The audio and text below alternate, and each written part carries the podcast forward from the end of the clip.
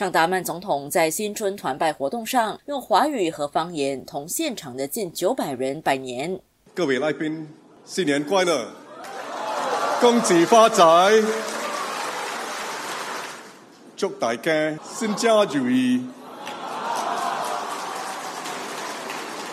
生意团堂，生意生日开。总统致辞时说：“目前国人对彼此文化的了解仅流于表面，也相当薄弱。他认为我国需要寻找新的方式来促进跨文化交流及融合。不过，在促进跨种族文化交流之际，我国不应该牺牲或稀释不同的文化。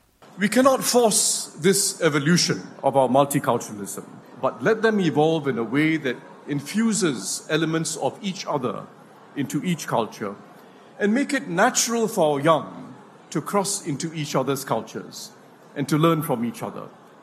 总统说：“我国不能强迫多元文化的演变，我们得让年轻人自然的融合彼此的文化，让他们自然而然的跨越彼此的文化界限，并互相学习。”城市频道记者于慧慧报道。